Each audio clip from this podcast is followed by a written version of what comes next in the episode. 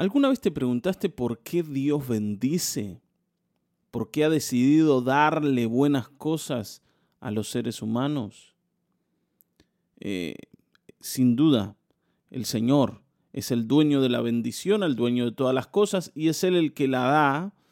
Y, sin duda nosotros hemos recibido bendiciones enormes de Dios. Todos los días recibimos bendiciones de Dios, algunas eh, no son más evidentes para nosotros, las tenemos presentes todo el tiempo en la mente, y otras eh, no las vemos tanto, pero allí están. ¿Está bien? Uno nunca piensa en que está respirando el oxígeno que necesita para vivir, sin embargo lo está haciendo, y esto es una bendición de Dios. Eh, ¿Te das cuenta? Hay otras cosas que claramente sabemos que han venido del Señor y agradecemos. Ahora, ¿por qué el Señor nos ha bendecido? Bueno, el Salmo 105, los versículos 43 al 45, nos va a hablar de esto. Vamos a leer. Dice, sacó a su pueblo, a sus escogidos, en medio de gran alegría y de gritos jubilosos. Les entregó las tierras que poseían las naciones. Heredaron el fruto del trabajo de otros pueblos para que ellos observaran sus preceptos y pusieran en práctica sus leyes. Aleluya. Alabado sea el Señor. ¿Para qué el Señor nos ha bendecido?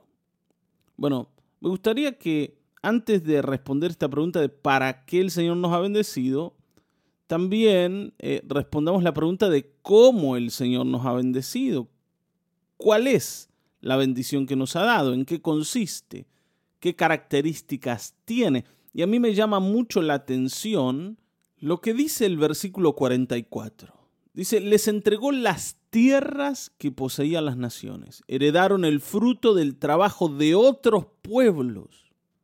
¿Alguna vez te pusiste a pensar que muchas de las cosas que tenés, otros las ganaron por vos y el Señor te las ha dado? Esta es una de las leyes eh, de la bendición en la escritura. Dice que los justos van a heredar el trabajo de los injustos. Y esto es porque Dios es el dueño de todas las cosas, de las que tienen los justos y de las que tienen los injustos. Él es el dueño. Y se las presta a quien mejor las va a administrar. Si yo creo que Dios le está robando al injusto que ganó con el fruto de su esfuerzo las cosas que tiene para darle a los justos, pero que no trabajaron para obtener esas cosas, eh, voy a pensar que el Señor es un estilo de Robin Hood espiritual, que le anda robando a, los malos para darle a los buenos. No, no es así. El dueño de las cosas es Él. O sea, el único dueño es Él y cuando haya un mal administrador, él le quita su administración y se la da a alguien que pueda producir buenas cosas con ellas. Ahora, nosotros tenemos que entender que somos parte de esa gente bendecida por Dios que ha heredado el trabajo de otros. Dios nos ha querido dar algo que en realidad tal vez no tendríamos que tener, sino que tendrían que disfrutar otras personas, pero que ellos perdieron a causa del amor de Dios por nosotros y de la injusticia de ellos frente al Señor. Muchas veces esto es así. El Señor le decía al pueblo de Israel, las tierras que ustedes van a heredar le pertenecen hoy, ¿no? antes de que ellos las recibieran, dice, les pertenecen hoy a pueblos que adoran a multitud de dioses, pueblos que hacen sacrificios a esos dioses, pueblos que sacrifican a sus hijos a esos dioses. Ustedes no sean como ellos, porque a causa de la maldad de ellos, ellos están perdiendo esas tierras. No vaya a ser que ustedes las pierdan algún día también. No vaya a ser que se contagien de esos malos caminos. Y aquí es donde el Señor nos hace ver que Él no necesita nuestro trabajo para bendecirnos. Él no necesita nuestro esfuerzo para bendecirnos. Lo único que el Señor espera que yo entienda es que la bendición procede de su mano. No importa si yo me la gano o trabajo por ella o no. Esto procede de su mano y yo la estoy recibiendo para que luego de haberla recibido se cumpla en mi vida lo que dice el versículo 45, para que ellos observaran sus preceptos y pusieran en práctica sus leyes. O sea, el Señor me bendice para que yo le obedezca, le honre. Ese es el propósito de la bendición. Señor no te bendice para que vos la pases bien y seas feliz y tengas todo lo que querés y el Señor te mire la carita de satisfacción y diga, qué lindo, ¿no? Que es. Mira la carita que pone con las buenas cosas que yo le di. No, el Señor se alegra de que nosotros disfrutemos, sin duda, ¿no? No, no estamos frente a un Dios ogro que quiere vernos sufrir. Pero sí estamos frente a un Padre justo y un Padre amoroso que sabe que no hay cosa que nos convenga más que obedecerle. Y por eso nos enseña con amor, nos trata con amor y nos bendice con amor para que nosotros podamos honrarle. Así que hermanos queridos, cada vez que vemos una bendición en nuestra mano, tenemos que entender que está allí para que nos volvamos más obedientes al Señor, para que le consideremos y le honremos a Él. No hay otro propósito en Dios más que corregir nuestro camino. Vuelvo a decir, Él es un Padre bueno, que lo que espera es corregir nuestro camino, así como vos lo haces con tus hijos. ¿no? Uno le dice a sus hijos, mira, querido, querida, obedeceme, haz lo que te digo, porque yo ya pasé por ahí, yo quiero lo mejor para vos, y yo quiero que te vaya bien, y por eso te pongo estos límites, pero también por eso te doy estas buenas cosas, para que entiendas que en ningún lado te van a querer como aquí te queremos, ¿no? ¿Hasta qué? Hasta que ese niño, niña, sea formado y pueda salir a la vida ya con sus propias herramientas y enfrentarse a esa vida sin nosotros, los padres.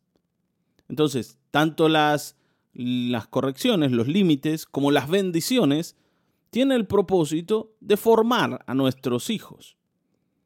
Está bien, ¿no? Y también nosotros disfrutamos de verlos contentos cuando reciben esas buenas cosas que quieren. Pero el propósito es que ellos se formen, crezcan como personas. No hay otra idea en un papá bien orientado, por lo menos. ¿Sí? Aunque al parecer en el último tiempo escasea este tipo de padre. Bueno, Dios es un padre orientado. El más orientado, el que nos ha enseñado a nosotros a ser padres. Y por eso Él nos bendice también. Ahora, vuelvo a una idea que mencioné hace un momento.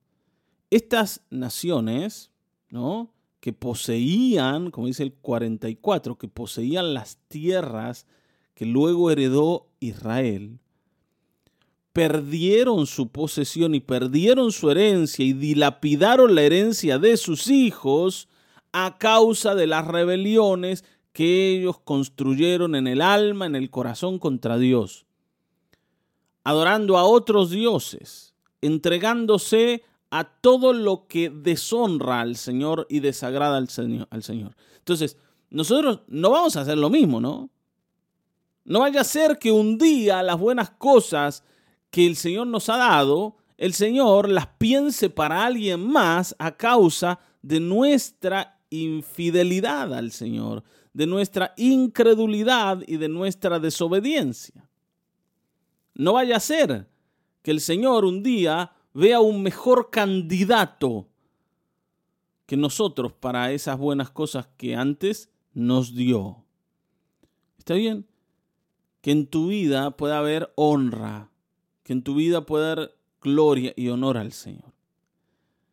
Sin duda, la mayor bendición que Dios nos ha dado es a su Hijo Jesucristo.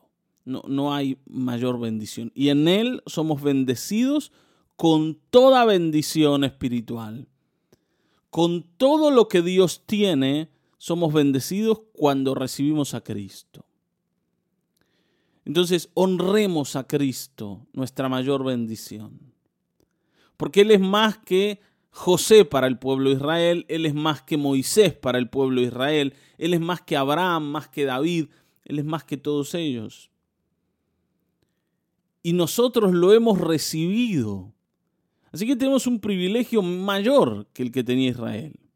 Él es nuestra tierra, Cristo mismo. ¿Está bien, no? Y uno está en Cristo. Esto es lo que dice Pablo. El que está en Cristo es una nueva criatura. El que está en Cristo no tiene más condenación. El que está en Cristo puede recibir la herencia que Dios ha preparado para aquellos que le aman, porque están en Cristo. O es como un lugar Cristo también, una tierra. Es nuestra herencia, es nuestro Dios. Entonces, alabemos al Señor, obedezcamos al Señor. Él nos ha bendecido para que le honremos. Honrémosle. Amén. Vamos a orar. Padre, gracias por este devocional de hoy. Gracias por tu enorme bendición. Sin duda la hemos recibido, sin duda. Pero hoy queremos entender que tu bendición habla de tu intención de formarnos, de guiarnos, de corregirnos, de enseñarnos, de darnos madurez. Y queremos aprovechar la oportunidad no queremos ser como las naciones que vivían en la tierra de Canaán antes de Israel.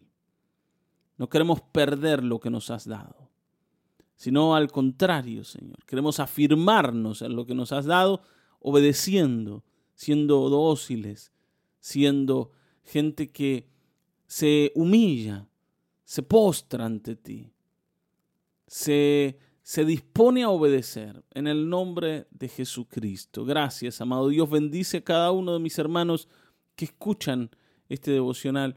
Que hoy sea un buen día para ellos.